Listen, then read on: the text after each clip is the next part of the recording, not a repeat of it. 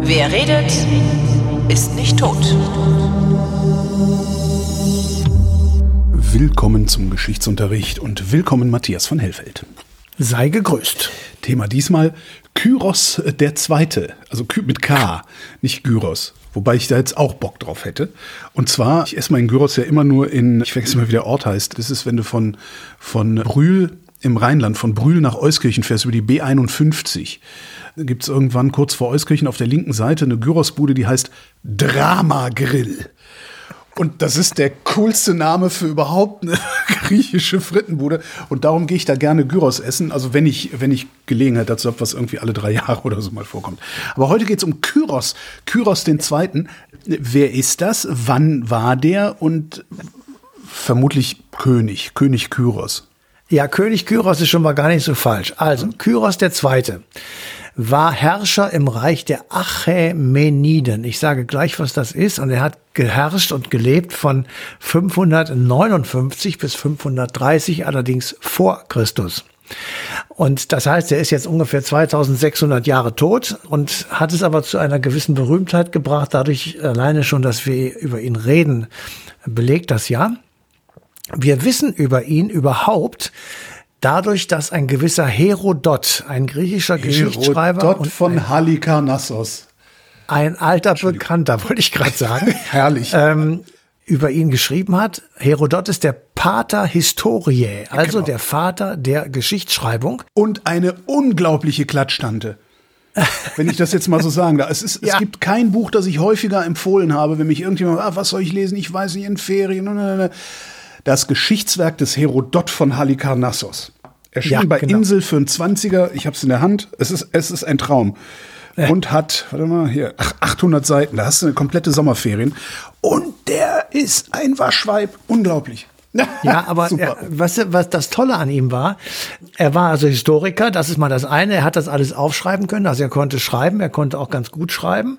Und er hat Teile des Gebietes, über das er schreibt, selber besucht. Das heißt, er hat sich einen Eindruck darüber verschafft, wie das zum Beispiel gewesen ist an den Thermopylen, also die berühmte Schlacht 480 vor Christus, Griechen gegen Perser oder kurz danach die Seeschlacht von Salamis. Wir wissen über diese entscheidenden Auseinandersetzungen nur dadurch, dass eben Herodot, der gelebt hat ungefähr 100 Jahre nach Kyros, es sozusagen uns überliefert hat und wir diese Schriften noch besitzen, beziehungsweise wir einfach Quellen haben, die eben darauf hinweisen. So. Und dieser Herodot hat eben geschrieben über die Auseinandersetzung der alten Griechen mit den alten Persern. Das persische Reich seiner Zeit war zu der Zeit, von der wir jetzt reden, also ungefähr sechstes Jahrhundert vor Christus, ein Riesenreich. Das war das größte Reich der Welt zu der Zeit, die Achämeniden. Das war eine Dynastie, eine persische Dynastie, also eine riesengroße Familie, die über 300 Jahre lang den Herrscher gestellt hat. Und dieses Riesenreich, ich will es mal kurz einmal aufzählen, damit man sich eine Vorstellung machen kann, wovon wir reden. Wir reden über die Türkei, über Zypern, Iran, Irak, Afghanistan, Usbekistan, Tadschikistan, Turkmenistan, Syrien, Libanon, Israel, Palästina und Ägypten. Also die Welt im Grunde, zumindest in der damaligen Wahrnehmung wahrscheinlich. Ne? Ja, genau so ist es. Das war die damals gesamte bekannte Welt oder für die meisten die bekannte Welt. Und da kann man sich ja vorstellen, wie das ist mit den Griechen, die sich dagegen erfolgreich zur Wehr gesetzt haben.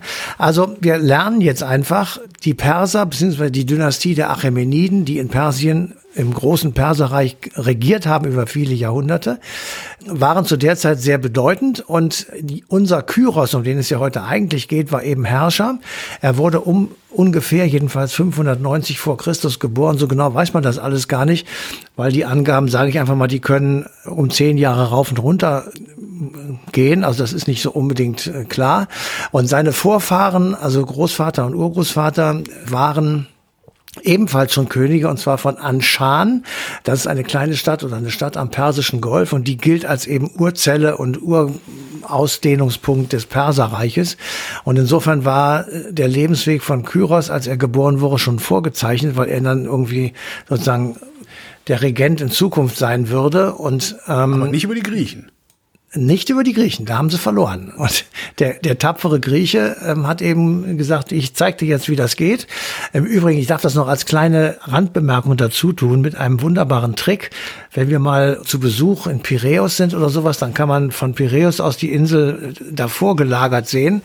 Und äh, Salamis ist also ungefähr sieben oder acht Kilometer oder Seemeilen vom Festland entfernt. Mhm. Und die Griechen haben, klug wie sie waren, gesagt, wir locken die Perser mit ihren riesigen Schiffen in diese kleine Meerenge von Salamis. Ah. Und in dieser kleinen Meerenge von Salamis, da empfangen wir sie mit kleinen, wendigen Booten und rammen die einfach und fahren einfach in die Rhein und machen die platt. Und das hat deshalb geklappt, weil die Perser mit ihren riesigen, großen, tollen Kriegsschiffen nicht wendig genug waren und nicht schnell genug drehen konnten.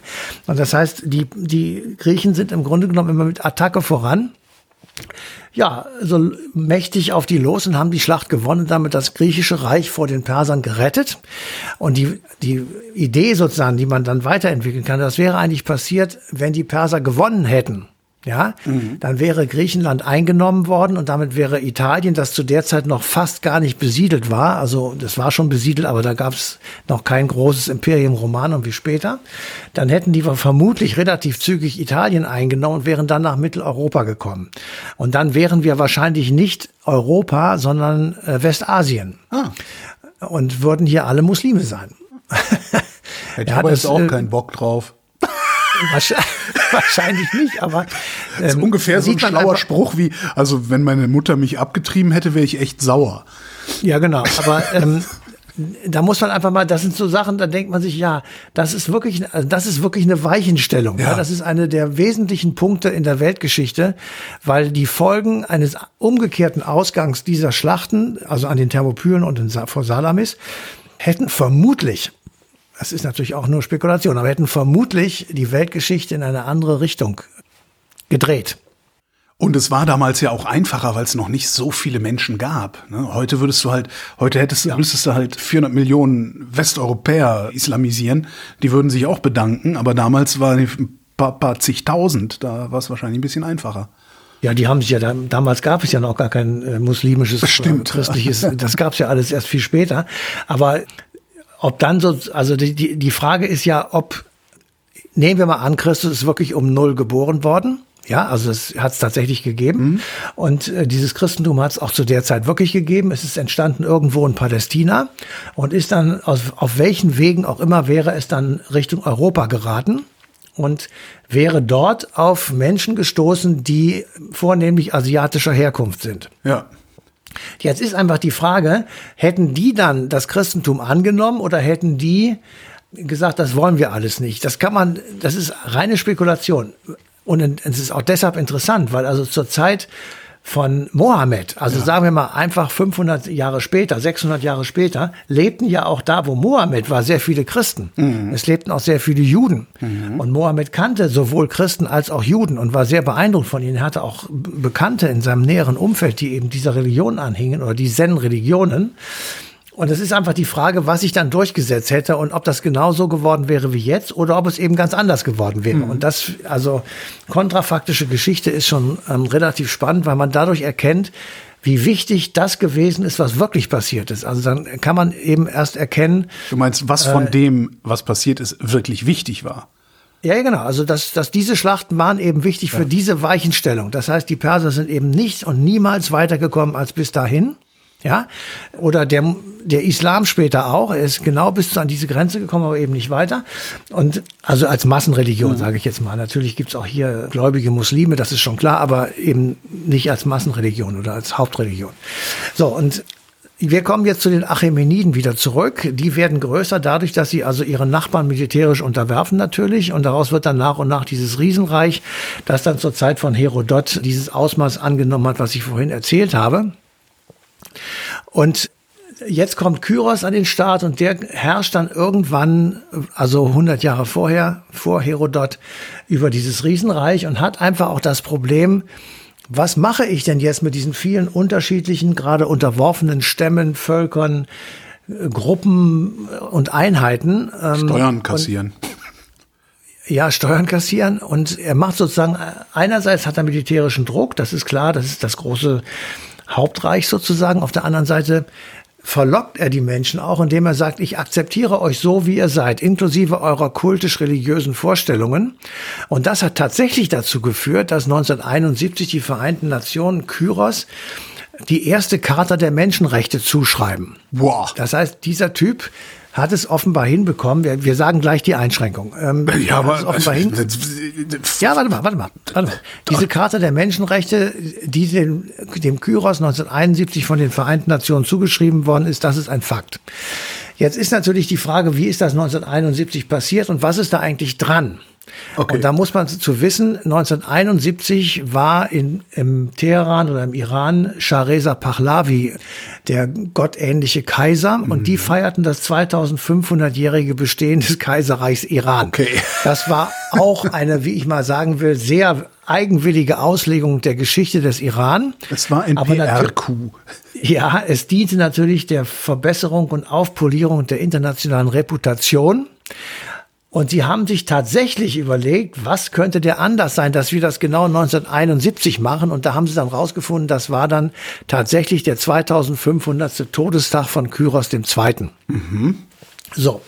Und dann haben die angefangen, das sozusagen herauszufinden, was es wirklich von diesem Mann gibt. Und da gibt es tatsächlich Überlieferungen, die darauf hindeuten, dass er zumindest mal kein total gewalttätiger und Mensch gewesen ist, der, ich sag mal, alles, was er so äh, seinen Wegkreuzer unterdrückt hat und platt gemacht hat, sondern er war sicher nicht der Erfinder der Menschenrechte, weil Menschenrechte in dem Sinne gab es damals überhaupt nicht. Es gab auch kein Bewusstsein dafür, dass es ein Naturrecht wie das Menschenrecht gibt. Insofern ist das natürlich weit hergeholt, was die Vereinten Nationen da gemacht haben. Und es war sicherlich auch ein Kniefall vor dem Schah, aber was richtig ist, wir haben einen ein Dokument von Kyros, und zwar den sogenannten Zylinder, der Kyros-Zylinder. Den kann man heute im British Museum in London bewundern. Natürlich. Wo Zy sonst? ja, ja, klar. Entschuldigung. und dieser, dieser Zylinder, das ist ein bisschen schwierig zu erklären, aber der sieht so ein bisschen wirklich aus wie ein Zylinder und ist rundum beschrieben. Mhm. Und man hat ihn gefunden in der Nähe von Babylon. Das war eine in der Antike äh, wirklich bedeutende Stadt, die liegt im heutigen Irak. Und das war der berühmteste Herrscher, war Nebukadnezar, den kennt ja jeder vielleicht auch noch als Herrscher des berühmten äh, Neubabylonischen Reiches, das große Riesenreich. Und 1879 wurde also dieser Kyros-Zylinder bei Grabungen entdeckt. Er ist dann in zwei Teile gebrochen, wurde wieder zusammengesetzt und seitdem kann man ihn halt in diesem Museum sehen. Und fest steht, dieser Zylinder wurde ungefähr 530 vor Christus fertiggestellt. Das mhm. war zu der Zeit, in der Kyros amtierte. Das war eine Methode damals, die durchaus üblich war. Also Zylinder zu beschreiben, zu verbuddeln. Ich sag mal so ähnlich wie, wenn du heute ein Haus baust, kann es dir passieren, dass du da eine Zeitung einbaust, damit du irgendwie, wenn du die, weiß ich nicht, die Tapete abmachst, siehst, ja. aha, das ist an dem Tag gemacht worden. Oder es gibt bei Grundsteinlegungen, da wird irgendwie in die Grundmauer irgendwie eine Stahlrolle gelegt ja. mit irgendwelchen Papieren drin, meistens eine Tageszeitung, andere Dokumente. Ja. Genau. So, und diese, diese Zylinder wurden also damals auch gebaut und darin stellt sich Kyros selbst als Retter dar, der den Tyrannen vertrieben hat, also der sich als Retter für die Menschen darstellt, als Retter vor dem Tyrannen, der ihnen das Leben schwer gemacht hat. Und das war in Babylon tatsächlich eine Methode, sich selbst sozusagen bei den Unterworfenen als Held und Retter darzustellen und selbst wie, ich sag mal, gute Stimmung zu machen, um seine eigene Regentschaft den, und den Neubürgern, sage ich jetzt mal, äh, schmackhaft zu machen. Also im Grunde eine, eine, politische, eine politische Werbung oder Bewerbung. Es ist, eine, es ist absolut. Es ist eine, eine Darstellung der eigenen Leistung. Ja. Er wird, er hebt sich natürlich selbst ja, wie soll ich sagen, also er hebt sich selbst in den, in den Vordergrund und stellt sich als Retter von, vor üblen Taten dar. Mhm. Und er ist aber von den Menschen ganz offenbar auch angenommen worden. Und insofern ist diese Verleihung, dass die erste Karte der Menschenrechte natürlich in der Wortbedeutung falsch. Das ist auf jedenfalls nicht, das hat er sicher nicht gemacht. Aber er, er war einer der ganz ersten, die offenbar gegen Ungerechtigkeiten angegangen ist, der offenbar nicht Gewalt als alleiniges Mittel der Durchsetzung akzeptiert hat. Mhm. Und da ist er im Übrigen ähnlich mit Solon. Wir haben schon mal über diesen Mann gesprochen. Solon ist eine der sieben Weisen Griechenlands und er lebte zur ungefähr gleichen Zeit, nämlich 600 vor Christus. Mhm. Und jener Solon hat in Griechenland soziale Ungerechtigkeiten dadurch beseitigt, dass er als großer Reformer aufgetreten ist. Und er hat zum Beispiel die Schuldknechtschaft beseitigt. Also, ah, er war das, ja, okay. Äh, wo du sozusagen an, mit Leib und Kindern für deine Schulden gerade stehen musst. Das war eine komplette Tyrannei. Ja. Sonst anders kann man das nicht sagen. Er hat das Wahlrecht reformiert, das heißt, jeder durfte wählen, allerdings mit der Einschränkung, die ist schon ganz wichtig, abhängig vom Einkommen. Und keine also, Frauen. Je mehr du verdient hast, desto wichtiger war deine Stimme. Ah, okay. okay. Das war natürlich nicht der Sinn der Sache, von heutiger Warte aus gesehen. Ja, aber, aber irgendwie muss man es ja organisieren und das, ja eben, also das, das ist lange her, ja. Ja, damals war das eine Revolution und das wurde dadurch organisiert, dass man sagen musste, wie viel Öl hast du im Keller? Ja, und je mehr du hattest, desto reicher warst du, zum mhm. Beispiel. So, das heißt natürlich auch damals waren das nicht Menschenrechte. Keine Frage. Aber es geht in diese Richtung. Und Solon ist in der Reihe der Entwickler der Menschenrechte einer derjenigen, die wir da nennen. Und in diesem Zusammenhang kann man natürlich für den persischen Raum auch sagen, da war Kyros einer, der solche Grundideen festgeschrieben hat, beziehungsweise geäußert hat. Sagen wir es mal vorsichtig so. Er hat sie geäußert. Mhm. Und damit ist er wirklich also hebt, kann man ihn herausheben aus der Reihe der anderen Herrscher, die eben darüber sich überhaupt keinen Kopf gemacht haben und für die ein Menschenleben im Grunde genommen völlig irrelevant war und die das in, in keinster Weise beachtet haben und einfach gesagt haben, ist mir egal, ich setze das durch. So, und damit, sage ich mal so, geht es in die Richtung der späteren Menschenrechte. Aber diese Reformen, die dann daraus später folgten oder die dann etwas später oder auch zeitgleich wie bei Solon gemacht wurden, da muss man einfach bestimmte Dinge wissen, um es einzuordnen und zu sagen, was von was reden wir hier eigentlich? Mhm. Diese Rechte betrafen nicht alle Menschen, also Sklaven nicht, freie Frauen nicht, Kinder nicht und Unfreie nicht. Die hatten diese Rechte alle nicht. Ja, Arme waren aber, von Wahlen ausgeschlossen. Aber ja? dadurch, dass einige wenige diese Rechte hatten, haben die anderen gesehen, was für Rechte man haben genau. kann. Das ist ja genau. das, das, das Interessante ja. daran. Und das ist, das, und das ist der Beginn sozusagen einer Entwicklung, an dessen mhm. Ende letztendlich der Artikel 1 des Grundgesetzes steht. Mhm. Am Ende einer wirklich 1000, 2000-jährigen Geschichte. Das heißt also, Insofern kann man schon sagen, dass Kyros einer von denjenigen Herrschern der Weltgeschichte ist, die ich sag mal, auf der guten Seite des Lebens gestanden haben und die einfach gesagt haben, wir müssen gucken, dass wir eine, dass wir andere Kriterien einfüllen als nur die reine Gewalt. Mhm. Ähm, und das war ja im, in der Antike und im Mittelalter natürlich auch noch im Grunde genommen das Durchsetzungsmittel Number One. Matthias von Hellfeld, vielen Dank. Sehr gerne. Und euch vielen Dank für die Aufmerksamkeit. Es gibt auch eine Sendung, die wir gemacht haben zu Solon wird Archont. Die ist auch hörenswert. Den Link findet ihr in den Shownotes auf vrind.de. Und die passende Ausgabe Eine Stunde History, die läuft am 4. März 2024 auf Deutschlandfunk Nova.